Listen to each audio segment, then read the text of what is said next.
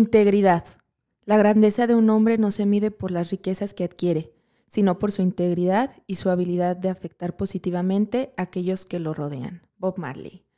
Hola, ¿qué tal? Muy buenos días. ¿Cómo te encuentras el día de hoy? Soy Mariana Madrid y este es tu programa El ingenio no tiene fronteras. El día de hoy me encuentro muy contenta de estar aquí contigo como todos los martes en punto de las 9 de la mañana, porque recuerda que este espacio y este programa es para ti para ti empresario, para ti empresa, para ti que quieres comenzar a cumplir tus sueños. Y entonces, pues bueno, eh, yendo al objetivo del programa, hoy traigo un programa muy padre, en, en, lo particular a mí me gusta mucho y espero que te ayude porque a veces tenemos demasiadas dudas. El día de hoy vamos a platicar de un tema súper interesante. Estamos iniciando esta secuencia de programas y, vamos a estar platicando a partir del programa del día de hoy y los siguientes dos programas sobre temas logísticos. ¿Sale? Entonces, hoy vamos a iniciar con un tema bien particular y padrísimo, que son los famosos cinco terms o los términos internacionales de comercio, bajo los cuales nosotros negociamos ciertas obligaciones y particularidades de la entrega de las mercancías y que entonces a veces dan muchas dudas con respecto a la entrega. Eh, hoy te voy a plantear ciertos puntos, ciertos factores importantes que hay que considerar en el proceso de negociación del Incoterm que a veces se nos olvida y que entonces cuando tenemos desafortunadamente algún siniestro con nuestras mercancías o con la carga, pues bueno, ahí nos vemos en, en un sinfín de problemas que de pronto pues se, pueden, pueden, ser desfavorables para nuestra operación o para la proyección que ya teníamos con, con nuestras mercancías, ¿no? Entonces, pues bueno. Vamos a platicar acerca primero de qué son los cinco terms, cómo funcionan, cómo los vamos, no te los voy a mencionar todos, pero sí te voy a decir para qué te, para qué te sirven. Cuando nosotros estamos en un proceso de compra o de venta de mercancías, de comercio exterior, es decir, que queremos traernos un producto del extranjero o que queremos enviar un producto al extranjero, regularmente vamos a utilizar un Incoterm. ¿Sale? ¿Qué son estos cinco terms? Bueno, son términos preestablecidos que ya existen, que se regulan a través de la Cámara Internacional de Comercio y que entonces nos van a definir ciertas obligaciones, responsabilidades y costos a las partes que se están involucrando en el proceso de negociación, es decir, a un vendedor y a un comprador.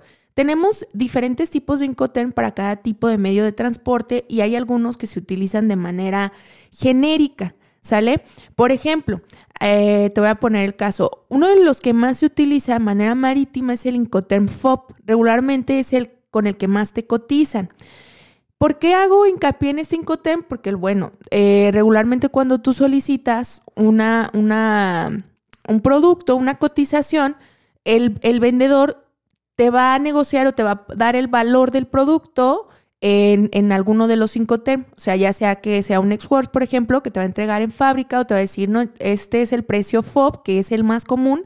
A, lo, a veces ni siquiera entendemos qué es el precio FOB, bueno, se refiere a que te va a estar entregando la mercancía o que el precio de la mercancía está incluido hasta que hagan la entrega de la mercancía arriba del buque, ojo, solamente arriba del buque lo cual significa que tú tendrás que contratar el transporte internacional, que es todo el trayecto marítimo por el que se vaya a venir eh, esa mercancía, más los gastos que tengamos en, destino, que pues van a ser los gastos del despacho aduanal y el flete, o el, el último flete, que sería el flete terrestre en destino, ¿sale? Entonces, bueno, eh, lo más común, entonces, lo, primero que quiero que entiendas es cuál es el Incoterm más común, que en este caso es el FOB. Regularmente, la mayoría de las cosas que nos cotizan son en Incoterm FOB. ¿Va? Antes de que se me olvide, te voy a pasar en nuestro número de WhatsApp por si tienes alguna duda, nos puedes preguntar. Sale es 33 28 40 37 34 y si tienes alguna duda respecto al tema que estamos planteando el día de hoy, con todo gusto nos puedes mandar un WhatsApp y lo vamos a tratar de resolver en este momento y en este instante. Entonces, bueno, te decía, es importante que nosotros primero pues entendamos estos puntos, ¿sale? Lo que significa que te vayan a entregar en FOB, que es el más común, es te van a entregar arriba del buque. Si tú vas a vender mercancías, tú debes de tener ya un precio unitario de venta con algún Incoterm para que sepas qué ofrecer y qué no y hasta dónde se va a incluir, porque a veces se nos hace bien fácil decir, ah, sí, yo te lo entrego ya puesto en puerto y no sacaste tus costos, no sabes cuánto te va a costar el flete, no sabes cuánto va a ser el proceso de exportación, no sabemos cuánto va a ser de las maniobras en puerto y tómala al momento de que entregas la mercancía ahí, resulta que no te llevaste ni siquiera lo de tu, tu ganancia. Entonces es bien importante que entiendas el Incoterm porque este va a definir los puntos de entrega. ¿Sale? Aparte de los puntos de entrega, nos define esa obligación, nos define el costo que vamos a pagar. Otro Incoterm que también se utiliza mucho de manera marítima es el Incoterm SIF.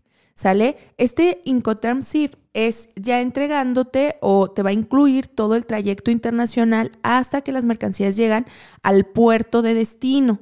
¿Sale? Entonces, ¿qué significa? Que si tú eres el vendedor, tú te estás obligando a entregar las mercancías en el puerto de destino. Ya tu parte compradora se va a encargar de hacer su proceso de despacho de eh, importación y la última milla, que sería este flete de última milla, para que saquen del puerto y le entreguen en su almacén. Eso ya le va a corresponder a la otra parte. Entonces, si nosotros en algún momento queremos hacer un proceso de venta de mercancías al extranjero, yo te sugiero que tengas por lo menos una base de tres cinco terms, es decir, con las cuales tú ya tengas tus costos bien definidos y entonces cuando ofrezcas o cuando pases una cotización, pues tú ya lo tienes muy claro.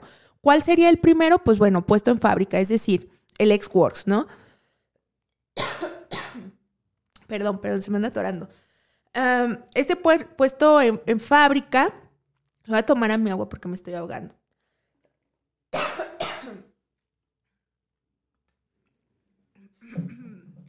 Ya. El puesto en fábrica significa que vas a tener una cotización de venta de tu producto, pero solamente dejándolo en tu bodega. Es decir, que toda la parte que te va a comprar va a pasar por la mercancía.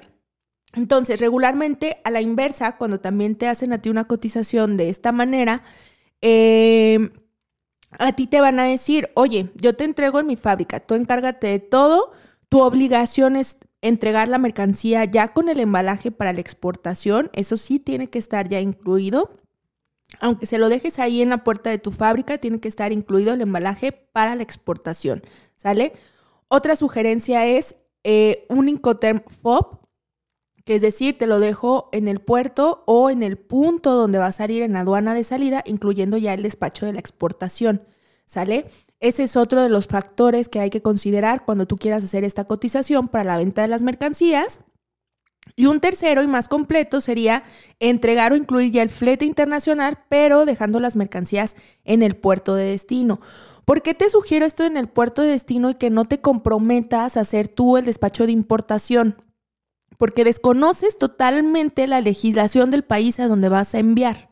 Entonces es mucho más sencillo que tu comprador se encargue de hacer él su propio despacho de importación, él que está en ese país, él que sabe su legislación o debería saber, porque imagínate tú, aquí nos enfrentamos a una situación en la que cuando estamos a la inversa, en el que tú haces tu proceso de despacho de importación, estando aquí en México, desconoces la legislación en México y desconoces los procesos de despacho aduanal en México. Imagínate comprometerte a decirle a tu cliente, ay, sí, no te preocupes, yo ahorita me encargo de hacerte el proceso de despacho en Rusia, porque voy a mandar mercancía a Rusia, ¿no? Entonces imagínate eh, que te vas a poner a investigar, ¿no? Y que aparte, pues debe de haber alguna empresa ya que haga el proceso de importación, demás. Entonces se vuelve muy complicado. Yo te digo, si estás iniciando este proceso o si quieres comenzar a exportar, pues bueno, Ten la base de los tres Incoterm base con relación a tus precios unitarios de venta, uno para cada, cada tipo de Incoterm. Y bueno, adicional también, no te comprometas a hacer aspectos legales o compromisos legales con tu posible cliente o con tu cliente en su país. Eh, ¿Por qué? Porque pues esto nos puede quitar competitividad, te puede bajar ya, ya también la parte de utilidad que tenías planeada y que por supuesto pues va a afectar directamente a los costos de tu producto. Ahora, otra cosa bien importante aquí, antes de que se me pase, con relación a esta parte de los cinco terms, eh, es que pues van a variar, o sea, varía. No es lo mismo que tú cotices un FOB a Manzanillo a que cotices un FOB a Progreso. O sea, los trayectos de entrega son distintos, entonces debes de poner diferentes puntos también para que tú ubiques, a ver, bueno, si voy a hacer envíos a Europa, pues más bien me tengo que ir a esta zona del Golfo, pues déjame cotizo con el principal puerto donde estaría saliendo la mercancía y luego si vamos a ir a la zona de Asia, pues bueno, me voy a la zona del Pacífico, entonces vamos a checar principal puerto en el Pacífico. Si voy a entrega en frontera, pues bueno, ¿a qué zona voy a estar entregando en frontera norte? Entonces, ve haciendo tus rutas y ve haciendo estos, estas generalidades y estas proyecciones para que entonces tú sepas exactamente a cuánto vender. ¿Sale? Eso es una de las cosas más importantes y que tiene que ver con el tema comercial. Ya entrando en la parte de la negociación del Incoterm, a veces pensamos que porque el Incoterm ya existe, porque ya tiene definida una obligación, una responsabilidad y un costo para las partes, no es necesario hacer aclaraciones. Yo te voy a decir algo, es súper necesario aclarar muchos puntos, aun cuando ya tengamos la regla medio específica. ¿Por qué te lo digo medio específica? Porque hay que precisar exactamente en qué puerto se va a entregar, por ejemplo, un FOB, en qué puerto se va a entregar, qué pasa si, qué pasa si no, y esos son puntos finos que no aclaramos y que luego en alguna situación, en algún siniestro, eh, ahí andamos revisando con nuestro posible posible cliente y resulta que, que o, proveedor, y resulta que pues estamos mal, ¿no? Eh, ¿no? No llegamos a, a este acuerdo. Entonces, bueno, ¿Qué te voy a decir yo cuando tú estés haciendo una negociación? ¿Cuáles son los tips, Mariana? Porque, a ver, estás hable y hable y no me das ningún tip, ¿no? Ahí te va. Lo primero es que definas exactamente el punto de entrega, o sea, con punto y coma. Va a ser en el puerto de Shanghái, en tal buque. Ok, entonces punto y coma. ¿Eso dónde lo tienes? Pues en tu documento de transporte. Entonces, oblígate, y te lo digo a ti, oblígate, porque tú eres responsable de definir esto también. Si la contraparte no lo hace, pues por lo menos que tú lo, que tú lo hagas, de precisar exactamente en qué punto se va a entregar la carga. Ahora, hay algunos otros factores que no tienen que ver del todo eh, con, esta parte del Incoterm que ahorita voy a entrar. Eh, entonces, uno es que definas el lugar. Otra cosa es, para aquellos Incoterms que incluyen un seguro, regularmente te dicen, sí, ya está el, eh, incluido el seguro, ¿no? Ya tenemos la póliza de seguro. Por ejemplo, un SIP, por ejemplo, un SIP, ¿no? Que, que en teoría tenemos el seguro incluido. Siempre pide la póliza de seguro a tu proveedor para que tú veas que los datos del consignatario, que serías tú, estén correctos, que identifiques quién es la compañía de seguro, que verifiques si esa compañía de seguro tiene alguna oficina dentro de, del país. ¿Por qué? Porque te voy a decir algo, a veces pasa que tenemos el siniestro y entonces nos contrataron el seguro y resulta que nos dice, porque la, la obligación es el, proveedor va a contratar el seguro con estos dos cinco terms, pero va a ser a nombre del comprador. Entonces, si sucede algo, algún siniestro, cualquier situación, quien va a cobrar la póliza de seguro es el comprador. Entonces, imagínate que viene tu mercancía, ¿no? Viene tu mercancía eh, por una situación, te voy a platicar algo que estaba pasando eh, hace tiempo y que ya se empezó a regular más, pero estaba sucediendo. Resulta que luego se nos hacía bien fácil, ¿no? Nosotros cargábamos nuestro contenedor, eh, en teoría se supone que podíamos cargar 20 toneladas, nosotros lo cargábamos con 23 toneladas, es decir, 3 toneladas de más, no pasa nada, no hacías nada, no te cobraban de más. Eh, llegaba la mercancía a puerto, lo subían a buque y traemos en buque mil contenedores y traemos en el buque mil contenedores con tres toneladas de más cada contenedor que no se le notificaron a la naviera y entonces traíamos ahí un sobrepeso, ¿no? Entonces el buque zarpa, va a medias en el mar y de pronto, pues bueno, resulta que ya se volvía o se, podía, se ponía complicado hacer maniobras por el sobrepeso que hacíamos. Entonces, la tripulación, ¿qué es lo que hacía? Tiraba contenedores al mar, ¿no? Los aventaba, porque traemos sobrepeso y hay que bajar peso.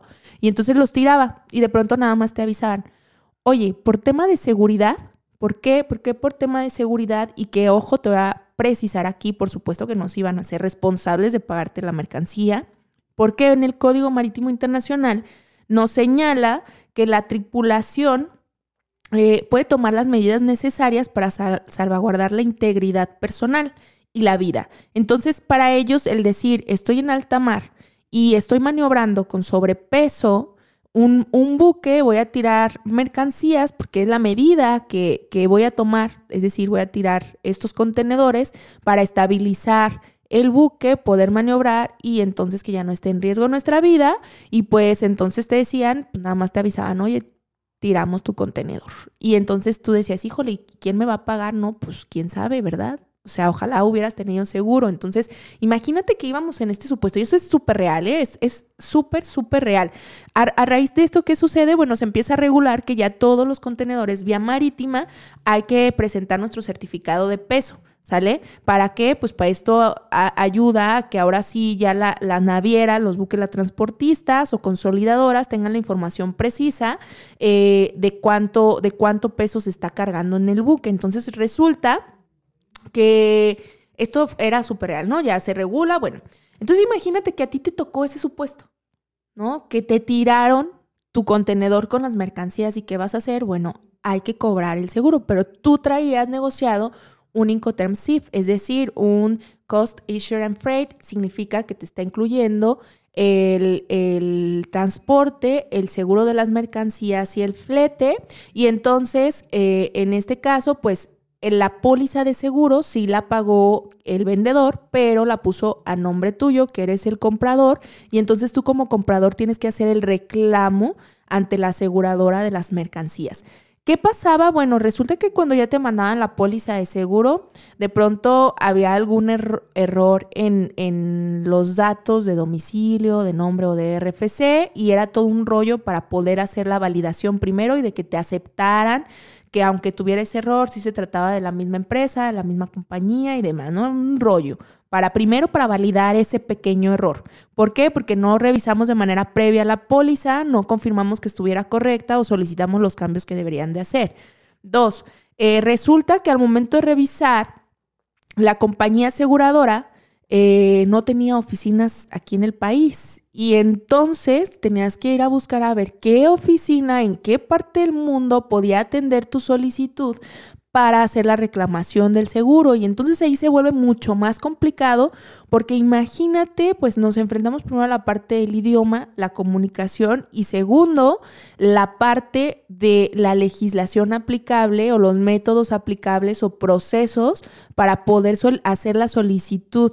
Si de pronto aquí en México, o sea, un tema de, de, reclamación de seguro se vuelve complicado y engorroso por los procesos, por el trámite, por los formatos, no lo sabemos llenar, no lo entendemos. Imagínate ahora hacerlo en una, a una compañía internacional que no tiene oficinas en México, que se regula y se legisla de manera distinta a la que tú estás acostumbrado aquí en México y que aparte, pues de ahí va a depender que te hagan la devolución o no de tus mercancías.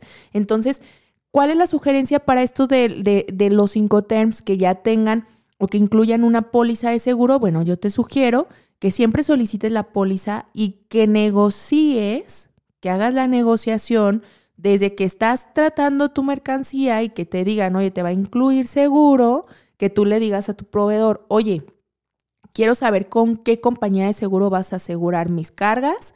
Eh, o que tú ya le presentes una propuesta de las compañías aseguradoras de, obviamente tiene que ser internacional, no te vas a ir con alguna que solamente existe aquí en México, ¿no? O sea, pues vete a buscar las compañías de seguro internacionales que tienen presencia en diferentes partes del mundo para que pueda ser viable también para, para la contraparte, ¿no? Esto, esto de, de hacer eh, eh, la, la, cobranza. Y, y, te lo digo, digo, es, a veces no nos gusta pensar o no, no nos gusta platicar sobre sobre esta parte de, ay, no, porque, y luego más que ahorita andamos acá en, en, el tema de que todos positivos, ¿no? Y no pienses negativo, y ya sabes, todas esas cosas, o sea, bueno, no es pensar negativo, es simplemente saber que existe la posibilidad y al momento de hacer una posibilidad hay un riesgo y hay un riesgo que tenemos que asumir y hay un riesgo que tenemos que controlar. Y entonces, ¿cómo lo controlamos? Bueno, pues verifica tu póliza de seguro y asegura tu mercancía, porque el riesgo es inminente. Eh, otra cosa que también es importante conforme a los, ahora me voy a pasar, bueno, ya, ya te precisé el hecho de definir exactamente el lugar en donde se va a entregar, ¿sale? La otra cosa fue definir la póliza de seguro. Respecto al lugar de donde se va a entregar, te voy a plantear algunos supuestos con algunos Incoterms que te incluyen la entrega también de la última milla. ¿Qué es esto de la última milla? Por ejemplo, tenemos un Incoterm que, puede ser, bueno, tenemos tres posibles en los cuales nos pueden entregar hasta nuestro almacén. Las mercancías solamente te va a incluir el transporte, ojo, que sería, por ejemplo, un Incoterm CPT o un Incoterm ZIP, ¿sale? Estos dos Incoterms tú debes de plantear desde que estás haciendo la negociación el domicilio final en donde van a entregar. ¿Por qué? Si no señalas el domicilio de entrega final en tu bodega, te lo van a dejar en puerto. Lo pueden dejar ahí. Puede que no te incluyan el último flete. Y estos dos Incoterms sí incluyen la entrega final, la entrega de última milla. El flete de última milla es aquel flete para sacar tu mercancía de puerto y entregarlo o de la aduana y entregártelo en tu almacén. Más o menos, Mariana, ¿cuánto cuesta un flete o cuánto eh, para que tú lo veas en esta parte monetaria la importancia de que solamente por precisarlo te vas a ahorrar esta cantidad? Más o menos un flete dedicado de contenedor completo de Manzanillo, Guadalajara, está entre 15 mil y 18 mil pesos. Un full está más o menos entre 15 y 20, ¿no? O sea, eh, perdón, como entre 13 y, 18 un full, que es donde vienen dos, dos, contenedores en un mismo tracto. Entonces, bueno, ¿por qué te preciso esto? Porque imagínate que solamente porque no aclaraste que querías que te entregaran o no aclaraste el domicilio de entrega a tu, tu bodega, pues te vas a llevar un gasto adicional, que obviamente eso te lo puedes ahorrar, ¿no? Y es parte del por qué estoy negociando con este Incoterm. Entonces, ese es otro de los puntos bien específicos que a veces se nos duerme eh, y que regularmente sí lo pregunta la parte vendedora, oye, yo te estoy incluyendo la última milla, cuál va a ser el domicilio de entrega final, pero sí hay muchas ocasiones en que no se, no se señala y entonces pues se queda la entrega hasta el puerto o hasta la aduana en donde arribó la mercancía, ¿sale? Entonces, esto sí es bien importante que lo precises. Mm, Dentro de las cosas que, que los Incoterm no completa, no complementa, son exactamente estas, estas situaciones que te estoy señalando, como lo de la póliza de seguro, y la otra parte es como también el, el, punto de entrega, ¿sale? Son dos factores que se nos olvida muchísimo eh, considerar y, eh, y que entonces habría que analizar, ¿sale? Entonces, bueno, eh, espero voy bien hasta aquí. Nos vamos a ir a un pequeño corte comercial. Recuerda que seguimos hablando acerca de la importancia del Incoterm y cómo negociar el Incoterm. Y lo que te estoy señalando ahora son los factores importantes que debes de considerar. Por favor, no te vayas, seguimos hablando de este tema. Es primordial para una correcta negociación y para que vayas a reducir los riesgos innecesarios en transporte. Estamos aquí de regreso. Te recuerdo que nos puedes mandar WhatsApp por si tienes alguna duda, algo que plantear, 33 28 40 37 34 o seguir nuestras redes sociales también a través del Facebook, de Instagram. En Facebook y en Instagram nos vas a encontrar como MM Consultores. Estamos con, las redes sociales directamente. De, la consultoría como MM Consultores o también en, en, cuenta, en mi cuenta particular como Mariana Madrid con Z al final. Entonces, bueno, seguimos platicando entonces de la importancia de negociar correctamente el Incoterm. Estas responsabilidades que, que yo te estoy planteando, eh, que, que, podemos tener y que no precisamos, nos pueden ahorrar un montonal de riesgo. Entonces, lo voy a repetir, hasta aquí las dos cosas base es que definas exactamente el punto de entrega, o sea, hay que definirlo, sí o sí hay que definirlo. Y segundo, que cuando tengamos un seguro incluido en el Incoterm, solicitemos la póliza del seguro. Ojo, también otra cosa con respecto al, al, seguro es que nuestra póliza tiene que ser del 110%. ¿Por qué el 110%? Pues bueno, para que ese 10% nos incluya la parte del deducible que se tiene que pagar por la recuperación de la mercancía, porque eso sí o sí se tiene que pagar. ¿Sale? Entonces, bueno. Estos factores que son importantes en la negociación del Incoterm a veces también tiene que ir mucho más allá de, y ahora te, me voy a meter a un tercer punto que a veces tampoco se aclara, que es la parte del envase y embalaje. el envase y embalaje. ¿Por qué el envase y embalaje? Porque todas las pólizas de seguro eh, siempre tienen una nota en donde nos dice que a consideración de los estándares internacionales de envase y embalaje, es decir, si el embalaje de las mercancías no fue correcto, el seguro te puede decir, no te voy a pagar nada, porque te voy a demostrar que tu embalaje no fue el adecuado y por tanto no aplica eh, o no te voy a cubrir esto, dado que no se embaló correctamente la mercancía. Entonces, estos, estos puntos, independientemente del Incoterm con el que estemos planteando, ya sea el que tiene menor responsabilidad o el que tiene mayor responsabilidad, pues bueno, eh, deben de incluir o tenemos que ingresar el embalaje internacional. Todos deben de incluir la mercancía eh, con la entrega ya embalada. Entonces, para esto, ¿qué te voy a sugerir? Pues cuando estés haciendo la cotización eh, con tu proveedor, con tu cliente, que le vayas a entregar la cotización, son puntos finos que hay que hablar. Oye, ¿cuál es cómo embalas la mercancía? ¿Cómo la envías? Ah, ¿sabes qué? Pues yo la envío en cajas y pues ya, nada más, ¿no? Ah, ok, bueno, me gustaría que se le, se le agregara a lo mejor una poliburbuja o a lo mejor que venga toda emplayada en pallet, eh, porque esos son factores que, que, son importantes. Te voy a poner un caso. Eh, ya sabes que me encantan los chismecitos. Este, te va a plantear una historia, un caso eh, súper real, ¿no? Y que es muy, muy, muy común, sobre todo los proveedores, pues para ahorrarse esta parte del embalaje, te dice, te, son 30 cajas y te voy a mandar las cajas sueltas. ¿Qué sucede cuando nos mandan cajas sueltas? Oye, Mariana, ¿está mal? No, no está mal que te manden una caja suelta, que te manden 30 cajas sueltas. Es para manipular la carga, así se vuelve mucho más sencillo, obviamente pero te voy a poner ahí a que, a que pienses un poquito eh, esta parte, ¿no? Uno, eh, si arriesgamos que se pueda por ahí alguna caja desbalagar y que ya no sean 30 y pues nada más lleguen 29, eso puede pasar.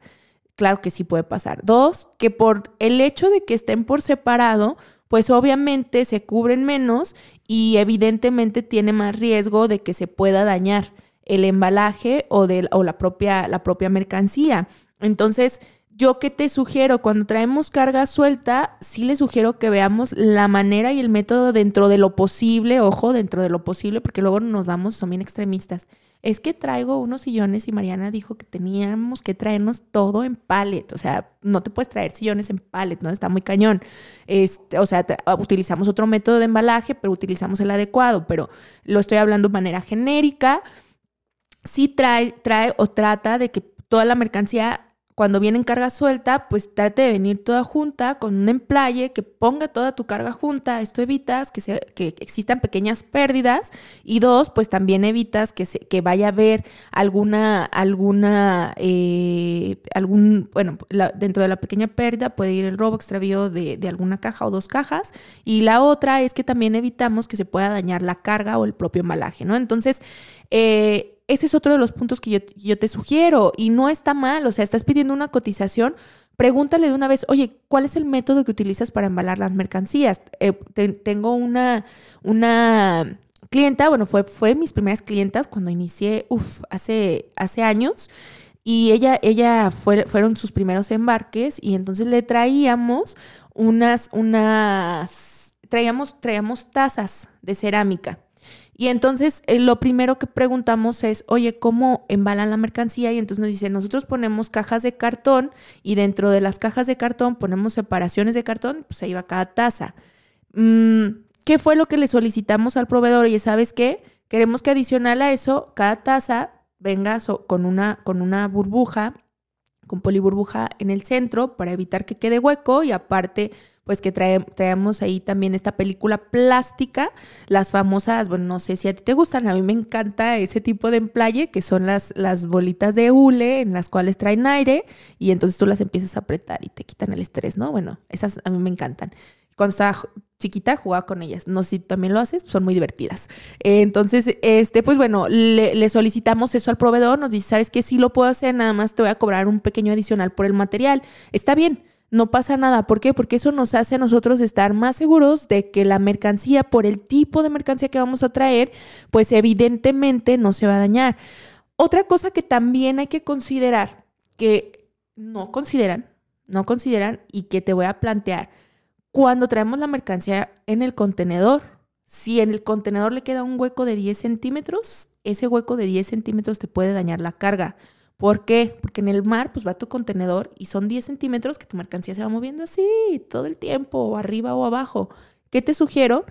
Que dejen súper apretada la carga ingresando poliburbuja, pueden poner poliburbuja, pueden poner cualquier material que haga que no se vaya a golpear o que no quede tan flojo para evitar eh, los daños en, la mercancía, ¿no? Eso es un factor que, y que ahorita me, me acordé, o sea, pues que es algo que cuidamos nosotros muchísimo con los proveedores para efecto de que al momento que se va moviendo la carga en, en el transporte, pues te evites que se vaya a dañar también el embalaje, ¿no? Entonces, Tres puntos, factores importantes cuando estamos negociando un Incoterm, cuando estamos solicitando una cotización o cuando vamos nosotros a dar una cotización es considerar el embalaje básico, primordial, que veas que sí cumple con todos los lineamientos adecuados para su transportación. El embalaje es básico.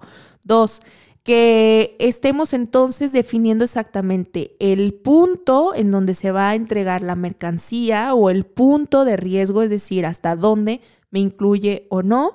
Y tres, también, eh, no menos importante, que solicitemos la póliza de seguro para uno, confirmar que los datos estén correctos, dos, confirmar cuál sería el proceso para recuperación de la carga y tres, si tenemos alguna oficina dentro del país.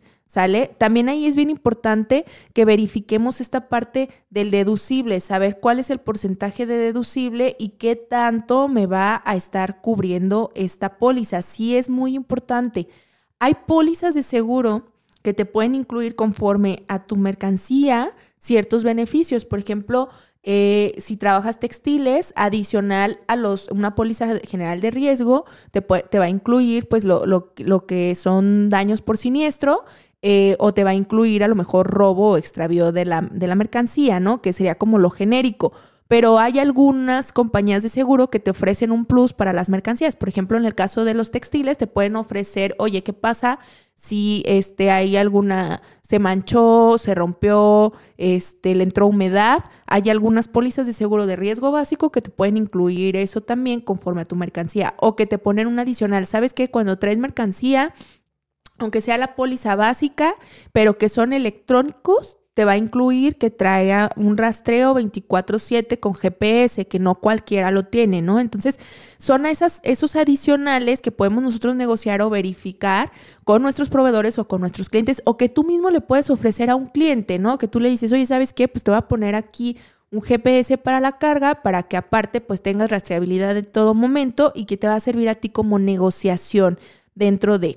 Entonces, pues bueno, estos son los, los puntos eh, importantes que nosotros tenemos que definir con, con, relación a los cinco terms. Yo, eh, de manera muy, muy sincera, muy honesta, siempre eh, les comento que se den la tarea de sí negociar, de sí platicar, de sí aclarar, porque a veces estamos tan rápido el día a día en esta parte de me urge la cotización, que te mandan la cotización y no ves los puntos finos y no ves estos puntos específicos y al rato, pues bueno, se presentan las consecuencias de no darnos el tiempo de llevar la negociación de manera correcta, aun cuando los cinco temas ya estén definidos, cuando ya sean reglas que no son de uso obligatorio, ojo, sin embargo, sí nos facilitan mucho la negociación y el, el tema de tener las tarifas adecuadas, pues sí te sugiero sí te sugiero que por lo menos te des la tarea de revisar estos tres puntos que te acabo de mencionar para que entonces lo tengas claro. Eh, yo, yo sí, sí sugiero bastante y es algo que comento muchísimo, es que siempre se hagan contratos de compraventa con los proveedores o con los clientes, porque no es suficiente una factura, una orden de compra, una proforma, una cotización para definir todos los puntos. Tienes ahí un montonal de factores, sobre todo, por ejemplo, imagínate de calidad. ¿Qué pasa si no llega la calidad con la que se solicitó? ¿Qué pasa si se dañó por términos del embalaje? ¿Qué pasa si a lo mejor llegó la carga, pero llegó súper dañada porque no se, no se cargó bien en el, en, el, en el contenedor, en el tracto, ¿no? Entonces, ese tipo de factores sí son importantes que los consideremos y que queden por escrito. Acuérdate que, que es bien importante la parte de que quede por escrito eh, y que tengamos nuestras cláusulas dentro de los contratos en donde definamos esta cláusula compromisoria, en donde nosotros señalemos de manera eficiente, eficaz y todo, todo más, el fundamento legal que estamos utilizando primero para los requisitos de validez, la cláusula de validez del contrato, donde vamos a señalar bajo qué legislación se está haciendo ese contrato. Y segundo, obviamente, la cláusula compromisoria, en donde vamos a definir eh, los métodos alternativos de solución de controversias en caso de un siniestro y quiénes van a ser las autoridades competentes para llevar a estos, estos, estos métodos a hacerlos efectivos, ¿no? Ya sea la mediación, el arbitraje eh, o, ya en su momento, pues cuál va a ser la instancia o los tribunales internacionales que van a estar llevando o contra quien vamos a, a, resolver algún conflicto. Es importante, claro que sí, así tu compra sea súper pequeña, yo te sugiero que sí hagas contratos de compra-venta internacional, que sí especifiques todo esto, que especifiques muy bien los temas de calidad, ahí pasan muchísimas cosas, sobre todo en alimentos, algo de lo que, de lo que más nos, nos buscan es híjole, ¿sabes qué? Me animé a hacer exportación de, algún producto perecedero. Eh, traíamos por ahí un tema con un cliente de unas cebollas y, nos estamos metiendo a exportar cebollas a Estados Unidos y resulta que, pues bueno, el proveedor, eh, al cliente, pues cuando llegó ahí el producto, como hubo una pequeña caída en la, en la temperatura de la cadena de frío, pues cambió cambió físicamente la coloración del producto y por términos de calidad ya no lo aceptaron y pues evidentemente todas esas 40 toneladas de producto no fueron recibidas y pues ya se echaron a perder, ¿no? O sea, ya es un producto que no se recupera. Entonces, esos puntos son finos y hay que, hay que nosotros plantearlos en un contrato. ¿ok? Entonces, al igual que lo que te estoy mencionando del Incoterm, digo, me metí ahorita un poquito a este tema, después vamos a ver, vamos a tener todo una plática y un tema legal para revisar los contratos internacionales y para ponerte ahí cláusulas específicas que debe de tener tu contrato internacional para que entonces tengas bien protegida toda tu operación, ¿sale? Pues bueno, sin, sin, más por el momento, eh, te agradezco que estuvieras el día de hoy aquí en este programa. Recuerda que este espacio es para ti Cualquier duda que tengas, por favor, contáctanos. Lo puedes hacer a través de nuestras redes sociales. En Instagram o Facebook estamos como MM Consultores o nos puedes contactar también a través de correo electrónico contacto arroba mm-medioconsultores.mx. En nuestro, en nuestro WhatsApp 33 28 40 37 34 quedamos como siempre a toda la orden y disposición de estar contigo. Todos los martes en punto de las 9 de la mañana continuaremos con este programa a través de afirmaradio.com y eh, pues bueno, si no escuchaste alguno de los programas, puedes ir eh, ya sea a, Spotify o puedes ir a, Google, eh, Google Podcast o en Apple Podcast. También estamos ahí como El Ingenio No Tiene Fronteras. Ese es el nombre de nuestro programa, El Ingenio No Tiene Fronteras. Nuestro canal de YouTube, MM Consultores, ya subimos ahí también el, podcast eh, para que lo, puedas escuchar. Eh, soy Mariana Madrid y este día te hablé acerca de la integridad y por ahí te puse una frase que a mí en lo particular me gustó, me gusta muchísimo y, que, y que es importante, ¿no? Plantearnos el, el seguir permaneciendo con valores que nos siguen haciendo auténticos, con valores que nos siguen haciendo ser mejores personas. Y en el ámbito del comercio es bien importante tener integridad. Tú vas a encontrar un sinfín de oportunidades, no solamente en el, en el ámbito de comercio, en el día a día tú siempre tienes la oportunidad de elegir. Y yo te sigo diciendo, elige ser buena persona, elige hacer lo correcto, elige ser íntegro contigo y auténtico contigo y con tus valores.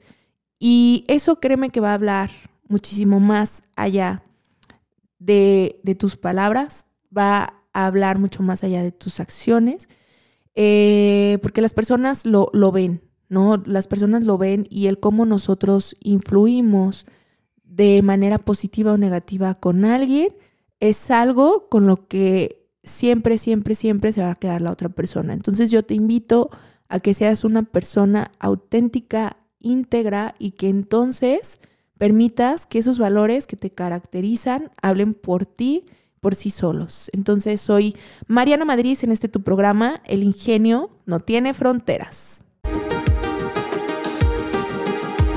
Recuerda que tenemos una cita el próximo martes en punto de las 9 de la mañana. Síguenos en nuestras redes sociales como MM Consultores.